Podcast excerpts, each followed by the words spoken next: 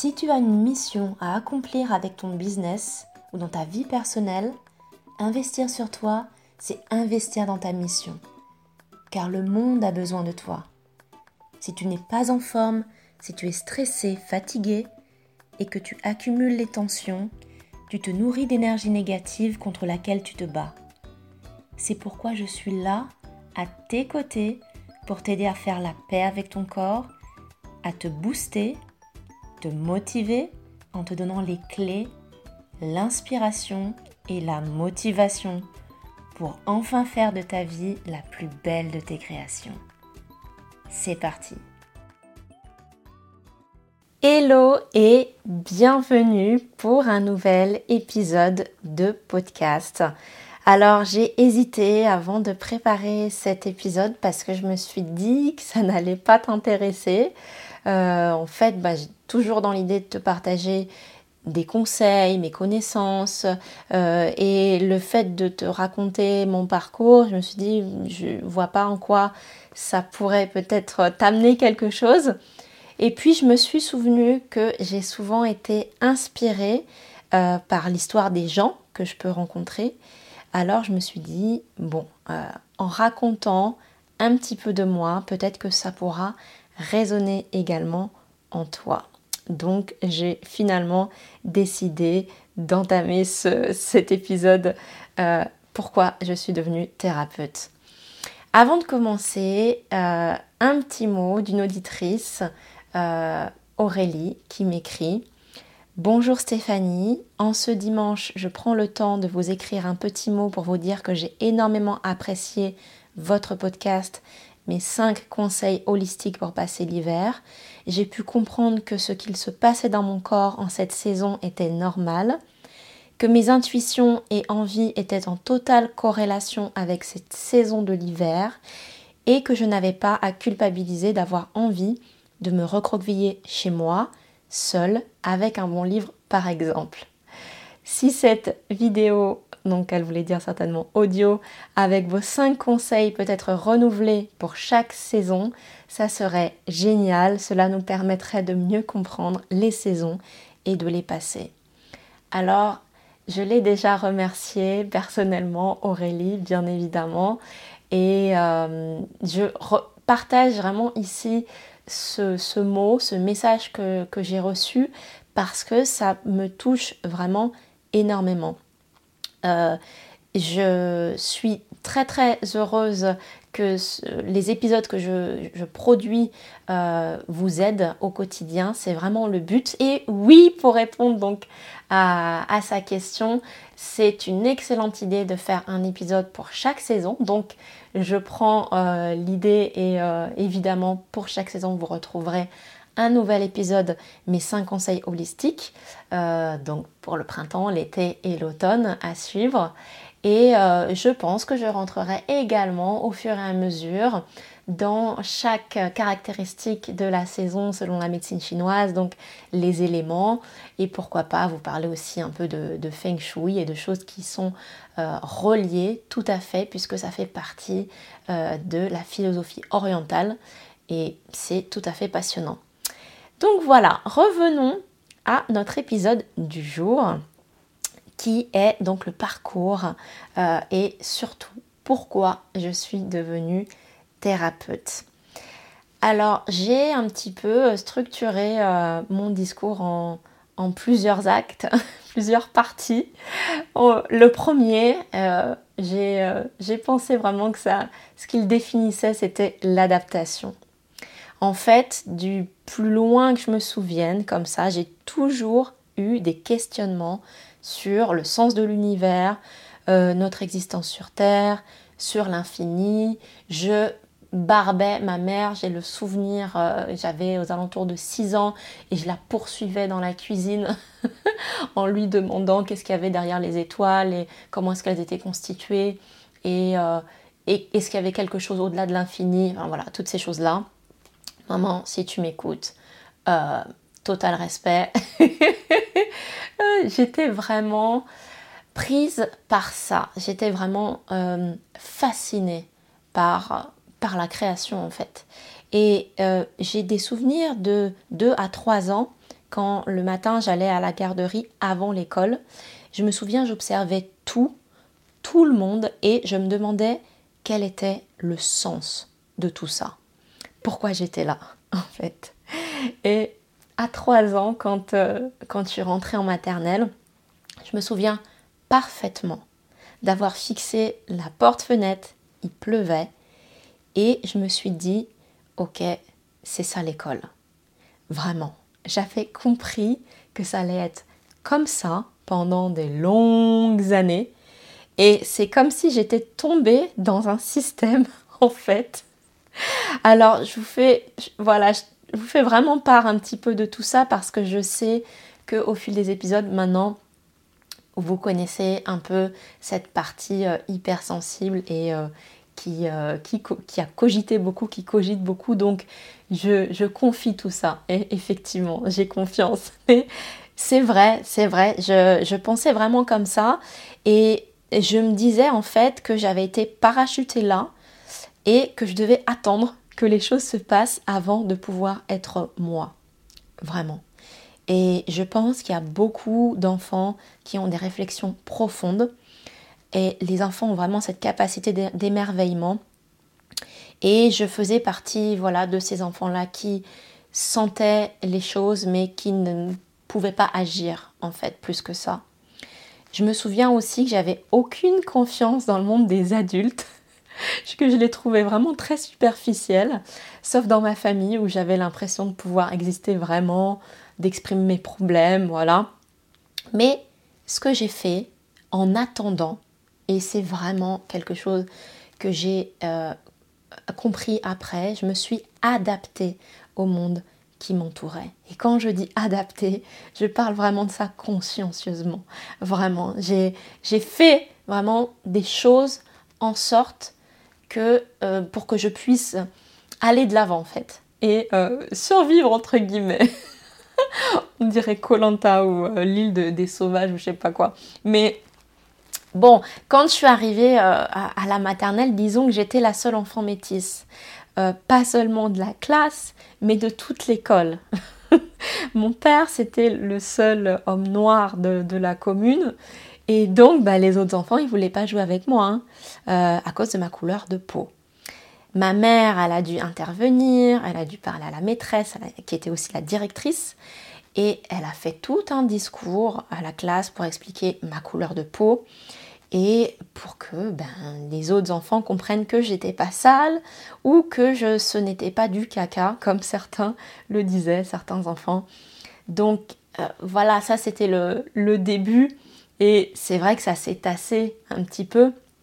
Personne ne m'embêtait plus, mais euh, voilà, j'avais clairement qu'une seule copine, vite fait, comme on peut dire, et euh, c'est tout. Donc c'est pour ça que je me suis adaptée parce que quand je suis arrivée en primaire, je me suis dit qu'il fallait vraiment que je trouve une solution. Et là, j'ai sorti mon arme fatale, c'était l'humour. Alors, tu me connais pas dans la vie personnelle, et tant mieux parce que tu te rendrais compte que je suis folle. Euh, j'aime beaucoup rigoler, m'amuser, euh, faire des blagues, dire des petites bêtises. Voilà, j'aime passer des bons moments où on rigole. Et c'est exactement ce que j'ai fait depuis ce moment-là, avec les blagues, la déconnade. Je me suis fait une tonne, une tonne de copines depuis le premier jour de la primaire jusqu'à la fac. J'ai eu tellement vraiment de d'amis, de copines, de, super potes. Et pour rigoler, vraiment ça, on a rigolé. Donc là, j'avais trouvé la solution pour m'adapter dans ce monde. J'avais plus à me préoccuper de ça. Et c'est vraiment, voilà, la première parabole, on va dire, euh, que je voulais te raconter, qui a toute son importance dans mon parcours de thérapeute parce que je pense que mon pourquoi remonte vraiment à l'enfance. Mais évidemment, je n'avais pas les moyens de développer quoi que ce soit. Il fallait attendre que la chrysalide se forme, s'ouvre et euh, laisser le papillon s'envoler. Donc le deuxième acte, c'était donc plutôt mon, mes études, mon parcours scolaire, voilà ce que j'ai fait. Et eh bien j'ai fait des choses qui, euh, n'ont a priori rien à voir avec mon métier actuel, même si c'est pas vrai, bien évidemment, tout a à voir avec ça, mais bien évidemment, j'ai pas démarré à 14 ans un apprentissage pour faire du shiatsu, ça n'existe pas. Donc, pour résumer un petit peu mon parcours scolaire, je me suis énormément ennuyée à l'école. Et euh, a posteriori, je pense que c'était dû à une précocité. Euh, en gros, j'étais moyenne. J'avais l'impression qu'on m'enseignait des choses qui n'avaient pas de sens, mais tellement stupides. C'est pareil, ma mère pourrait vous raconter le nombre de fois où j'allais la bassiner pour lui dire euh, tellement, voilà, c'était ça m'énervait en fait certaines choses parce que je comprenais pas pourquoi on m'enseignait ça. J'avais vraiment besoin d'un cadre plus grand et c'est ce qui s'est passé en fait. Au collège, d'année en année, mes notes ont augmenté. Plus j'avançais dans mon parcours scolaire et donc plus c'était intéressant et plus j'avais de bonnes notes. Normalement, ça se passe pas comme ça. Normalement, effectivement, si on est un petit peu en, difficulté, euh, ce que nous disent les, profs et euh, les enseignants, tu verras l'année prochaine, ça va être compliqué, ça va être dur. Moi, c'était pas du tout le cas. À chaque fois, c'était de mieux en mieux. Et je suis passée donc de moyenne, en gros, en primaire, aux félicitations au lycée. Et en fait, j'étais poussée par plusieurs enseignants, alors par plusieurs choses. D'une part, ma prof d'anglais qui voulait que j'aille faire des études à Londres, mais où j'ai pas pu parce que j'ai pas obtenu euh, la bourse. Et, donc j'ai fini mes études euh, en France euh, et, donc j'ai passé mon bac en France. Mais j'avais aussi une prof de philo qui m'a poussée à m'inscrire à une classe préparatoire aux grandes écoles où j'ai été prise en fait dans plusieurs endroits. On pouvait postuler évidemment dans, plein d'endroits. Et j'ai décidé d'aller à Paris, au lycée Fénelon, en Hippocagne. Et après cette prépa, j'ai bifurqué à la Sorbonne Nouvelle où j'ai obtenu des équivalences en anglais et en italien qui sont mes deux grandes passions. Donc là voilà, je passe un peu vite hein, parce que c'est juste du, scolaire. Disons qu'à ma dernière année, qui est celle donc de Master 2. Je suis partie en Italie, à Rome, où j'ai fait une année d'Erasmus. Et clairement, euh, à mon retour, j'aurais dû passer l'agrégation d'italien et devenir prof, puisque c'était à la fois la préparation que j'avais reçue euh, en Hippocagne, euh, en prépa, puisque ma prof d'italien d'Hippocagne, c'était la présidente du jury d'agrégation, donc elle nous avait préparé pour ça. Euh, et, puis toute la suite de mon parcours, euh, voilà, j'étais destinée pour ça. Donc, on est loin du métier que j'exerce à l'heure actuelle. Et donc, qu'est-ce qui s'est passé? Mais qu'est-ce qui s'est passé? Eh bien, il y a eu plusieurs prises de conscience, en fait. En tout d'abord, j'ai démarré ma vie professionnelle standard. Donc, après mon master 2, j'ai décidé de travailler dans l'édition. Je ne voulais absolument pas être prof, donc j'ai euh, cherché un moyen de trouver dans l'édition. Et en plus, je voulais rester à Rome pour différentes raisons. Et évidemment aussi parce que j'avais trouvé un amoureux là-bas. Mais c'était pas la seule raison. Euh, c'était une raison en plus, la cerise sur le gâteau, puisque déjà je voulais pas partir de, cette ville. Donc j'ai trouvé euh, à Rome une formation pour devenir rédactrice en maison d'édition. J'ai été prise, j'ai obtenu ce titre euh, en Italie et j'ai tout de suite été prise dans une maison d'édition, dans un secteur que je voulais et que j'adorais, qui sont les droits étrangers. Donc, pour ceux qui ne connaissent pas, ça consiste en fait à repérer des auteurs étrangers, en particulier dans les salons du livre, donc à Paris, à Francfort, à Londres, euh, au niveau européen, et de proposer le rachat de leurs droits pour le, traduire, leur œuvre, et la publier en Italie. Donc en gros, j'ai fait ça. Puis euh, également dans le cinéma aussi, j'ai travaillé dans les droits étrangers, toujours en Italie. Donc un, un début de parcours professionnel qui était super intéressant, mais où je me suis retrouvée comme à mon premier jour de maternelle, en me disant Ah, c'est ça. c'est ça le travail. Ça m'a fait vraiment pareil. Je me suis dit C'est tout, ça s'arrête là.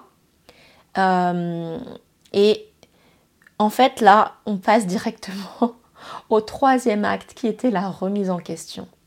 Vraiment. Pourquoi je me disais euh, c'est tout, ça s'arrête là? Parce que, en fait, à ce moment-là, je ne me suis pas dit que j'allais être thérapeute. Mais d'une part, je m'ennuyais euh, dans mon travail, même si c'est culturellement super intéressant, mais je euh, je sais pas, il manquait absolument quelque chose d'encore plus profond. Et euh, bizarrement, comme c'est bizarre, à ce moment-là, j'ai commencé à avoir des problèmes de dos. J'ai eu une lombalgie, ce qu'on appelle un lumbago, et euh, le médecin m'a proposé en fait une piqûre à faire moi-même d'ailleurs pour relâcher la contracture. J'avais trouvé ça hallucinant, genre comme si moi j'allais me faire une piqûre. Euh, non. J'ai fait des radios, des examens, voilà, on a suivi un peu tout ça et euh, j'avais rien. Hein, ça vous est certainement déjà arrivé. J'avais un mal de dos et c'est à partir de là que j'ai vraiment commencé à m'intéresser à ma posture, euh, aux huiles essentielles, à réfléchir mais comment est-ce que j'ai bien pu me bloquer le dos parce que ben j'avais aucune réponse du médecin. Pour lui, voilà, ça arrive, point. Euh, j'avais vraiment pas d'explication. Et puis s'est passé un événement qui a été déclencheur et qui a tout bouleversé. À cette période-là, j'ai perdu mon père qui est parti d'un cancer. Et moi j'avais 24 ans, mon frère avait 14 ans. Et mon père c'était un pilier de ma vie. Donc à partir de là, j'ai commencé à arrêter de tourner en rond. Euh, quand je veux dire tourner en rond, c'est-à-dire euh, c'est comme si euh, je devais trouver vraiment pas une réponse, pas un sens, mais un cheminement qui était presque suspendu et que je devais reprendre ce fil-là, en fait. À la base, ce que je cherchais à faire, c'était vraiment quelque chose pour moi, juste pour moi, parce que je sentais que j'en avais besoin, vraiment. Et comme par hasard, c'est à ce moment-là que je découvre le shiatsu, puisque à côté de mon travail, il y avait un centre de shiatsu, comme pour toi peut-être, ou comme pour des personnes qui découvrent mon podcast, je ne connaissais absolument pas le shiatsu, sauf de, de nom comme ça. Et donc je suis allée faire une séance et à nouveau, ça m'a bouleversée. Vraiment. J'ai en fait tout de suite voulu apprendre ce qu'était le shiatsu. C'était immédiat. Euh, et je le dis au départ, c'était vraiment pour moi, euh, dans un premier temps. Et là arrive le quatrième, le dernier acte, qu'on pourrait appeler le retour aux sources. Parce que j'ai attendu encore environ un an avant de trouver la bonne école. J'ai hésité avec la naturopathie qui me parlait énormément. Mais comme dans ma formation de shiatsu se trouvait aussi une enseignante qui était la directrice d'une école de naturopathie qui allait nous enseigner sa matière, mais j'ai trouvé le bon compromis. Et puis, il faut aussi dire les choses comme elles sont. La vie est faite parfois de rencontres et quand j'ai rencontré, j'ai parlé à la personne qui est devenue, qui a été mon enseignante de shiatsu, euh, on a parlé pendant plus d'une heure et demie et ça a été comme vraiment une adhésion forte. Euh, j'ai absolument bu, reconnu tout ce qu'elle disait. Euh, et, voilà, ça a vraiment emporté, ça m'a vraiment emporté et ça m'a conforté dans, ce choix-là.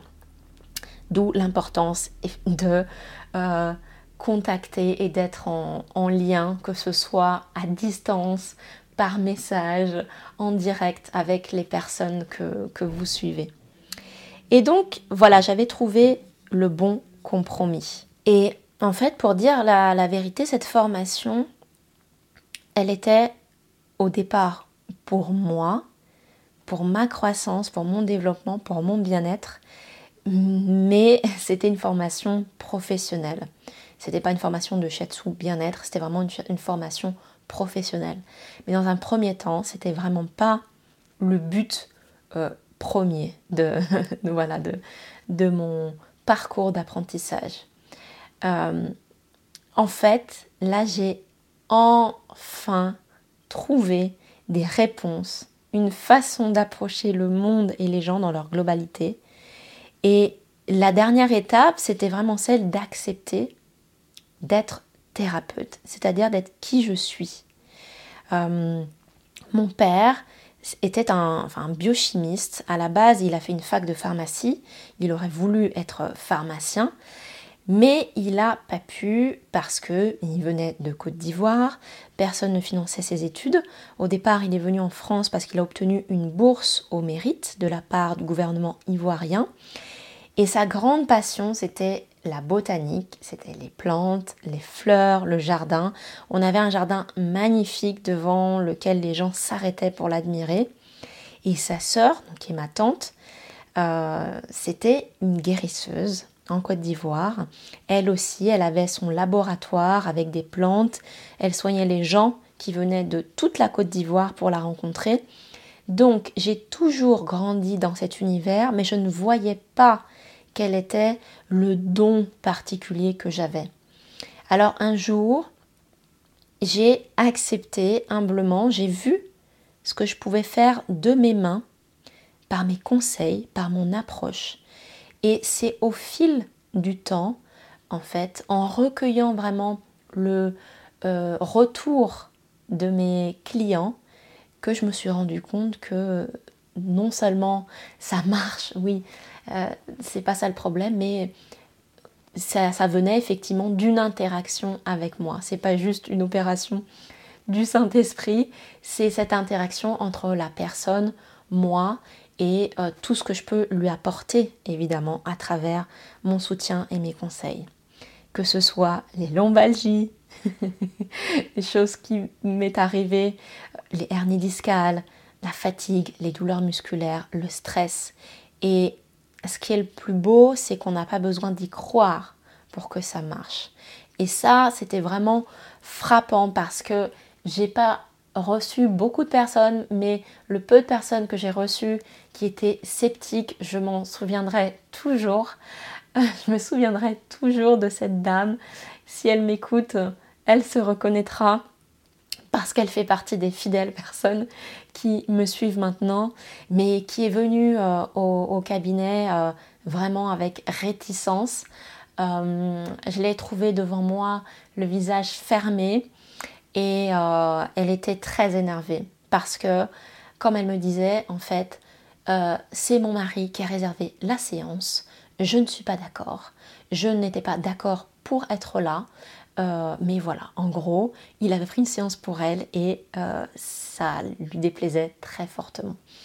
Alors, évidemment, dans ma pratique, euh, on force à rien du tout. Donc, je dis voilà, si vous ne vous sentez pas, il n'y a pas de souci. On démarre pas la séance, on arrête là. Et, elle m'a répondu bah, maintenant que je suis là, voilà. Hein. et donc, qu'est-ce qui s'est passé? Elle avait une lombalgie, cette fameuse lombalgie, le limbago dont je vous parlais. Et en fait, elle était très énervée parce que ça lui était jamais arrivé dans la vie. Elle était prof de sport, elle a toujours eu une hygiène de vie impeccable, elle sait comment fonctionne son corps et donc je pense que c'était très embêtant pour elle de, euh, vivre ça et de ne pas comprendre ça. Et donc j'ai fait ma séance de shiatsu et quand elle s'est relevée, on aurait dit Lazare, lève-toi. Elle s'est relevée et elle m'a dit, c'est incroyable, c'est incroyable, mais c'est incroyable, j'ai plus mal, j'ai plus mal. Et je t'assure vraiment, le but de, de, tout ce que je fais, que ce soit le shiatsu, le doin, le yoga, c'est euh, vraiment d'apporter euh, un mieux-être et je sais ce que ça peut apporter, mais c'est pas de prêcher, euh, voilà, cette parole-là de dire euh, euh, on accomplit des miracles, mais c'est c'est tellement frappant en fait quand la personne ne s'y attend pas et euh, n'est pas du tout en accord avec, avec ça et qu'elle dit mais je sais pas ce que, ce que vous avez fait mais, mais j'ai plus mal. C'est incroyable. Alors là, vraiment, je retire ce que j'ai dit.